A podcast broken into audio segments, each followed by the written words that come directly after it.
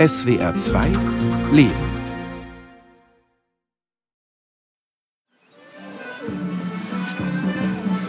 Es ist ein Samstag, Ende April 2022.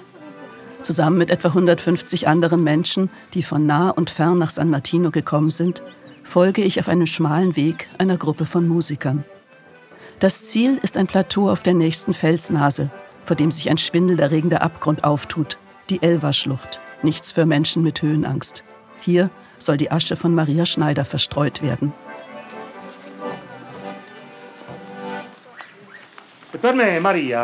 Für mich ist Maria eine große Schwester, die zu jener Generation gehört, die sich ein völlig neues Leben und einen anderen Umgang mit den Mitmenschen vorstellte. Sie hat uns konkret gezeigt, dass es möglich ist. So hat es Roberto, einer der Trauerredner, formuliert. Maria ist für mich die Brücke, um die Menschen in der Welt kennenzulernen. Dank ihr habe ich Leute von weit entfernten Orten kennen und schätzen gelernt. Auch mir hat Maria eine Welt erschlossen. Das Mairatal im Piemont. Einen Flecken der Erde, der fast menschenleer war, als sie hierher kam. 20 Jahre lang habe ich sie dort in San Martino Inferiore als Gastgeberin erlebt an diesem Ort, den sie zu neuem Leben erweckt und zu einer Unterkunft für Bergwanderer ausgebaut hat. Für mich ist Maria eine Unternehmerin, die vor allen anderen verstanden hat, in welch gesegnetem Teil der Welt wir hier leben. Das Valle Meira ist eines der italienischen Bergtäler im westlichen Piemont am Fuße der Alpen. Wie seine bekannteren Geschwister, das Valle Stura oder Valle Vareiter, zieht es sich Richtung Frankreich. Nur dass das Meiratal jäh vor einer Felswand endet ohne eine Straße ins Nachbarland. Vor vielen Jahren hat mich eine Wanderung auf der GTA, der Grande Traversate degli Alpi, zufällig nach San Martino geführt. Seitdem bin ich alle zwei Jahre dorthin zurückgekehrt, zum Wandern und um Energie zu tanken. In Dronero, einem kleinen Provinzstädtchen, beginnt die Talstraße. An der Gabelung rechts halten, dem Streckenverlauf 28 Kilometer folgen. 20 Minuten später geht es hinauf in die Berge rechts abbiegen auf SP 335. Dem Straßenverlauf von SP 335 noch acht Kilometer folgen. Diese acht Kilometer haben es in sich. Eine schmale Bergstraße mit einer Kurve nach der anderen. Nichts für schwache Nerven. Du hast das Ziel erreicht. Die Straße endet. Wir sind in San Martino Inferiore, einer Ansammlung von zwölf Häusern aus groben Feldsteinen. Kaum vorstellbar, dass hier früher Bauern gelebt und auf den steilen Hängen etwas angebaut haben. Maria Schneider und ihr schon länger verstorbener Mann Andrea gründeten hier das Centro Culturale, einen Ort des sanften Tourismus, wo seitdem Austausch, Neugier, Humor und Großzügigkeit gedeihen.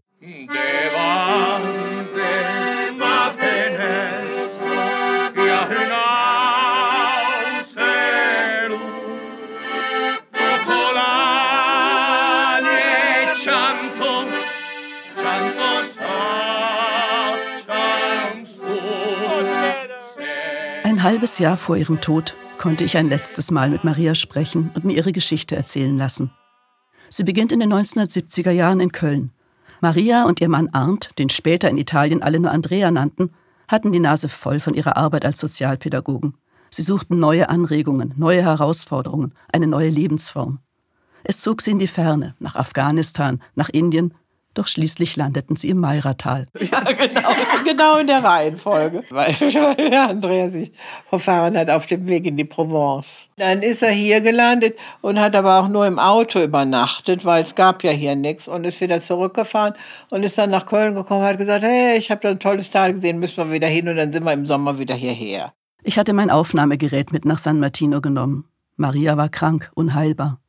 Sie litt an ALS, Amyotropher Lateralsklerose bei der nach und nach der ganze Körper gelähmt wird. Bei ihr hatte es mit den Armen begonnen, die sie nicht mehr bewegen konnte. Sie saß tagsüber auf ihrem Sessel, blickte auf die Berge und die tibetanischen Gebetsfahnen auf dem Balkon. Lampe 1, Alexa, Lampe 1 an. Die Krankheit und die Aussichtslosigkeit der Diagnose machten mir Angst. Maria war eine Frau, die immer vor Tatkraft und Ideen sprühte, die ein großes Herz für alle Menschen hatte, aber auch austeilen konnte. Ich befürchtete, sie könnte verbittert und deprimiert sein. Keine Spur. Äh, also die Krankheit jetzt wie soll ich das sagen, die stellt mich ruhig irgendwo. Die Krankheit wirft mich mehr auf mich zurück. Also ich denke viel mehr über mich nach. Früher habe ich immer über Projekte nachgedacht. Und jetzt werde ich persönlich so eine Art Projekt. Während wir miteinander sprechen, klopft es immer wieder an Marias Tür. Besuch. Avanti! Avanti Dario, vieni. Vieni dentro, vieni trovarmi. Ciao. Ciao. Ma cosa c'è? Ho avuto un piccolissimo problema. Ein Bekannter aus einem Nachbarort, der vorbeischaut, um zu erfahren, wie es Maria geht. tutto a posto tu? Io bene, invece Valerio mi ha detto che non stai tanto bene tu. Alles soweit gut, antwortet Maria. Die Hände tun es nicht mehr, der Mund schon noch. Essen und Trinken klappt. Und man kann Barolo auch mit dem Strohhalm trinken. Nein, nicht aus Plastik. Es gibt auch welche aus Glas. Plastica. No, non di plastica, ci sono quelli di vetro. Bene. Zurück zur Trauerfeier. Marias Zustand verschlechterte sich rasch. Ein halbes Jahr später starb sie. Und so drängeln wir uns jetzt am Rande der Elverschlucht. Eine Verwandte aus Köln öffnet die Urne. Wie auf Bestellung bricht die Sonne durch die Wolken. Ein Windstoß wirbelt die Asche erst in die Höhe, bevor er sie über die Abhänge der Schlucht verteilt. Unter denen, die zum Abschied gekommen sind, entdecke ich Elena. Sie ist Italienerin und hat eine Zeit lang in San Martino gearbeitet. Ich frage sie, welche Spuren Maria in ihrem Leben hinterlassen hat, was sie Maria verdankt. Äh, Ich habe meinen Ort gefunden. Das erste Jahr hier hatte ich schon entschieden, das ist mein Ort und ich will hier bleiben. Elena ist Anfang 30. Sie hat eine Weile in Deutschland gelebt und ist vor sechs Jahren mit ihrem damaligen Freund nach San Martino gegangen, um für eine Saison dort zu arbeiten. Und sie hat mir alles, was sie konnte, beigebracht. Alles in der Küche, in der Natur, die Gewürze oder die Pflanzen, wie man putzt sogar, alles, alles. Sie hatte wirklich Augen für alles. Und auch, äh, was ich an Maria wirklich wichtig fand, ist, Maria hatte ihr Platz im Tal.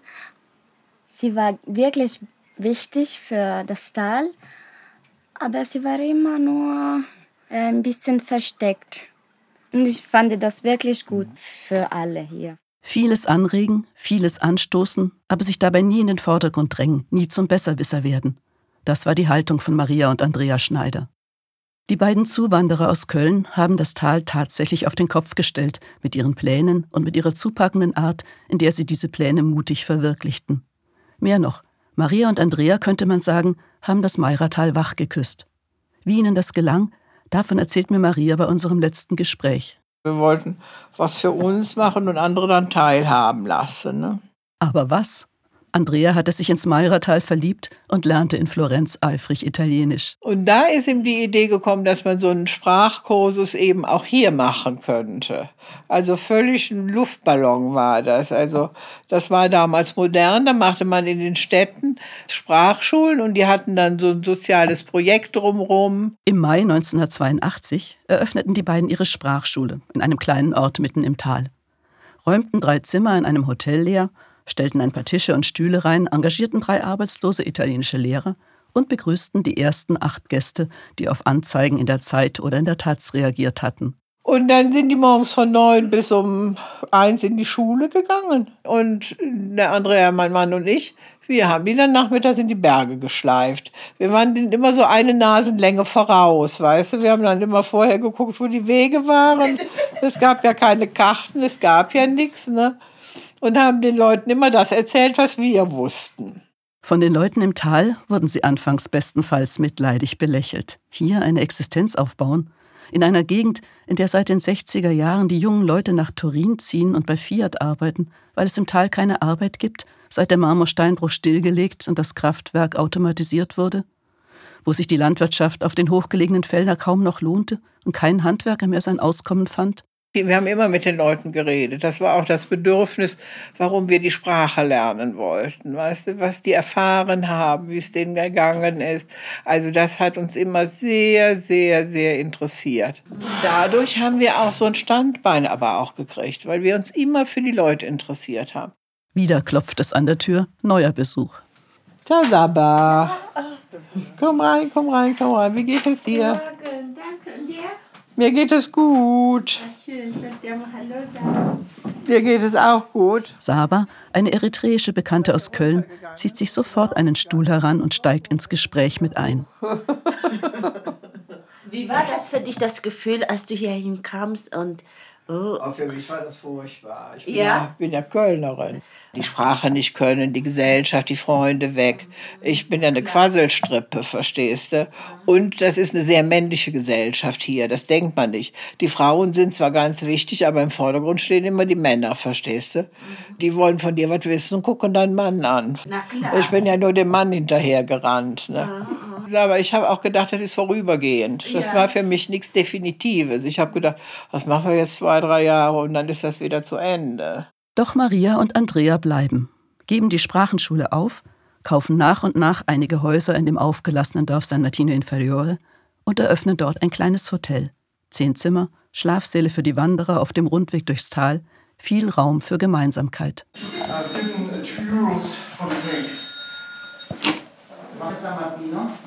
Paola kocht seit langem in San Martino und hat den Betrieb inzwischen gepachtet. Der Spirit von San Martino, eine große Familie. Die Leute kommen zum Wandern, aber kaum angekommen fühlen sich hier sofort zu Hause. E. Auch das ist ein Verdienst, der in erster Linie Maria gebührt. In San Martino erinnern verblasste Schwarz-Weiß-Aufnahmen an der Wand des Essraums an die Zeit des Aufbruchs. Das sind schon schöne Fotos. Schöne Lebenszeichen. Das ist schon ein besonderer Ort. Beeindruckend. Anfang der 1990er Jahre eröffnen Maria und Andrea ihr Hotel. Cento Culturale nennen sie ihr Baby.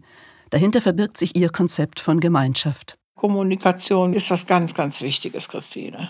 Dass Menschen ins Gespräch miteinander kommen. Und die Möglichkeit schafft eine Plattform. Und wenn Menschen mehr miteinander sprechen würden, gäbe es viel weniger Missverständnisse. Und äh, wären wir alle ein bisschen glücklicher, glaube ich. Könnte sein.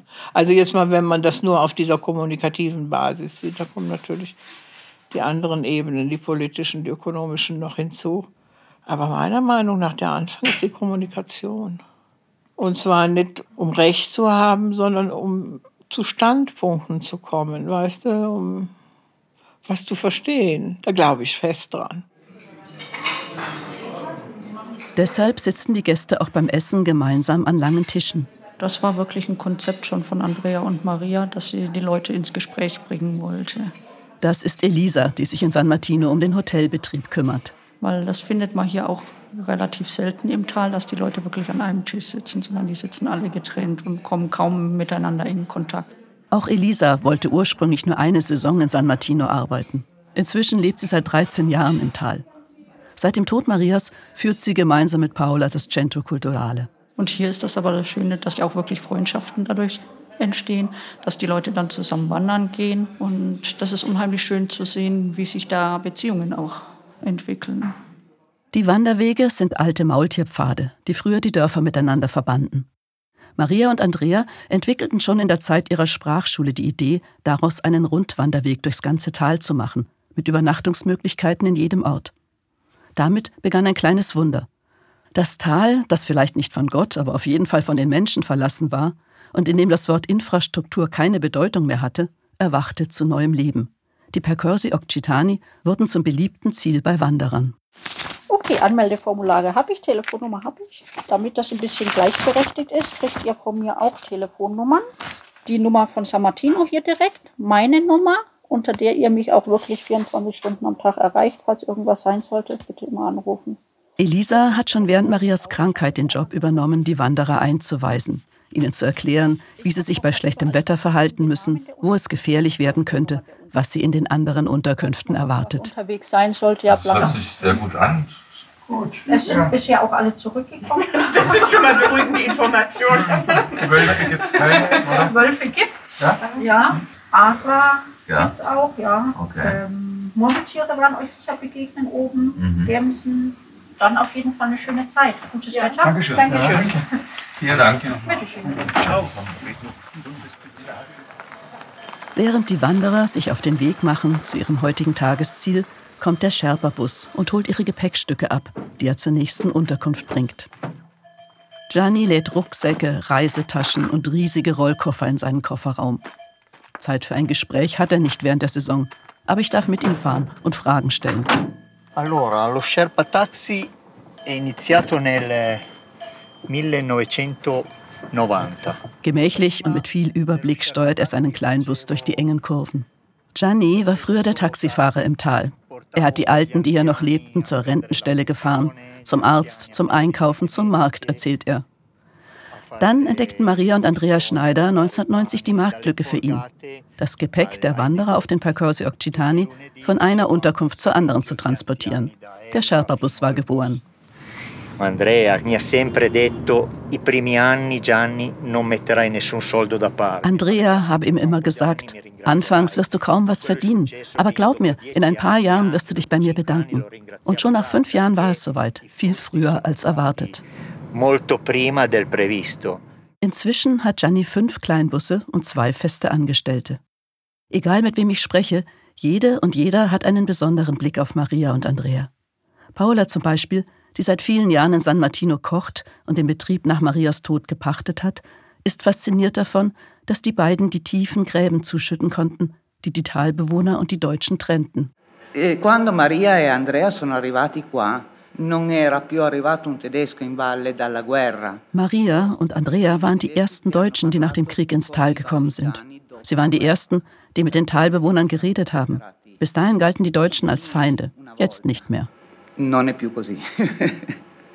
Hanno fatto arrivare un turismo d'élite, se vogliamo, molto responsabile. Sie haben den sanften Tourismus hierher gebracht, erklärt Paula. Sehr verantwortungsbewusst, nah an der Natur. Durch die Wanderwege, die sie angeregt haben, sind viele Arbeitsplätze entstanden, in Gaststätten und Unterkünften. Und so haben auch die Talbewohner verstanden, dass man mit den Deutschen zusammenarbeiten kann. Hanno capito che si poteva lavorare coi tedeschi. Durch die Belebung des Tourismus profitieren alle Dörfer im Tal. Überall wird gebaut und restauriert. Der kleine Lebensmittelladen ist zur Anlaufstelle für Einheimische und Touristen geworden. Also alles gut im Eiratal, äußere ich Maria gegenüber bei unserem letzten Treffen. Falsch, werde ich belehrt. Ich meine, das macht einen unheimlich tollen Eindruck, dass die Häuser so schön renoviert sind. Aber es ist tot letzten Endes. Es ist wirklich tot. Das ist immer noch ein Tal, in dem mehr Leute sterben als das Zuwandern. Und das heißt, Landschaft wird nicht gepflegt, wird nicht bewirtschaftet und die Landschaft verkommt. Das sieht dann so für den Außenstehenden total toll aus, weil das alles grün ist. Aber im Grunde genommen, äh, ich sage das jetzt so drastisch, verkommt die Kulturlandschaft und die das einfach ermöglicht hat, dass die Menschen hier leben können und konnten. Du kannst nicht von zwei Bauern leben und 150 Hotels oder sowas. Ne? Das ist nicht normal. Ne?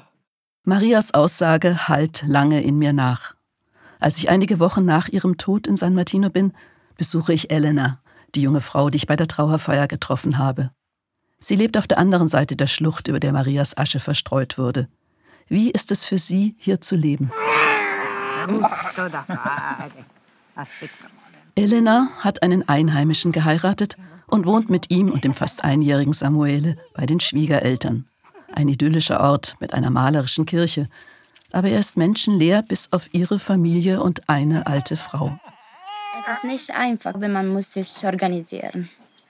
Zum Beispiel, das ist dumm, aber mit dem Einkauf. Ich muss einmal jede zwei Wochen einen großen Einkauf machen. Auch für Samuel am meisten, weil hier kann ich nichts finden für ihn. Milch oder Produkte, es gibt nichts. Und wir fahren einmal runter, weil ich will auch, dass er Leute sieht, sieht nicht nur die Familie oder die alte Frau in Piazza. Vielleicht wir fahren auf den Markt. Wir waren am Meer am Wochenende, so dass er etwas Neues sieht. Nicht nur Natur und Berge. Für Samuele versuche ich auch mit anderen Kindern sich zu treffen. Zum Beispiel morgen gehen wir an den Fluss und wir spielen mit den zwei anderen Kindern vom Tal. Zwei andere Kinder? Ja, im Tal. Zwei. Zwei. Gianni, der Sherpa-Busfahrer, der das Tal besser kennt als alle anderen, bestätigt es auf meine Frage. Es gibt zurzeit im gesamten Tal drei Babys, drei Kinder im Kindergarten, sieben in der Grundschule. Nur die Mittelschule im Tal ist gut gefüllt, weil dorthin auch die Jugendlichen aus dem Städtchen Donero kommen. Wir haben jetzt eine Gruppe in WhatsApp gemacht mit die Mütter vom Tal, Kinder mit allen Altern und sie versuchen etwas zu organisieren, aber vielleicht jetzt im Sommer ist es auch einfacher, im Winter.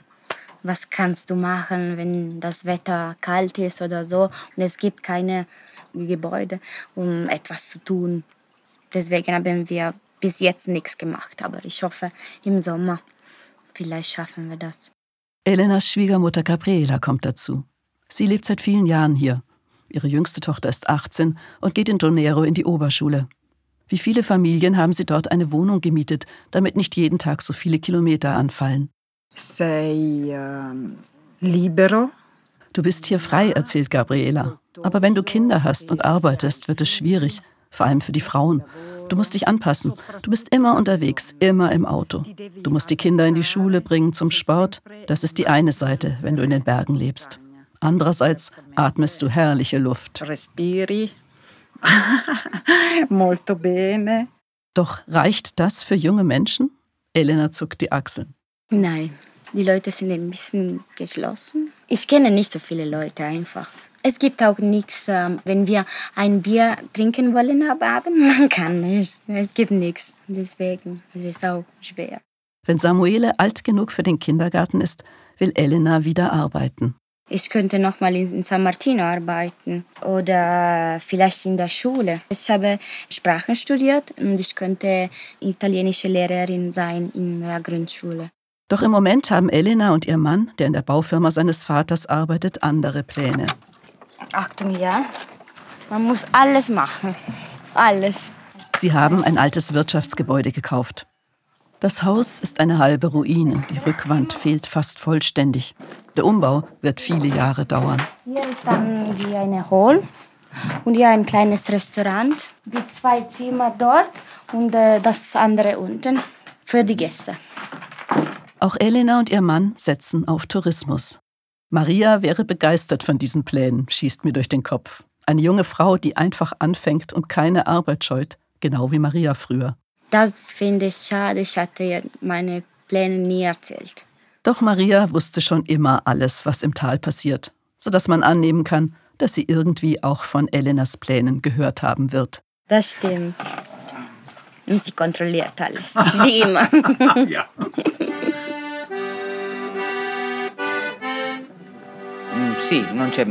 Ja, sagt Paula, Maria lebt nicht mehr.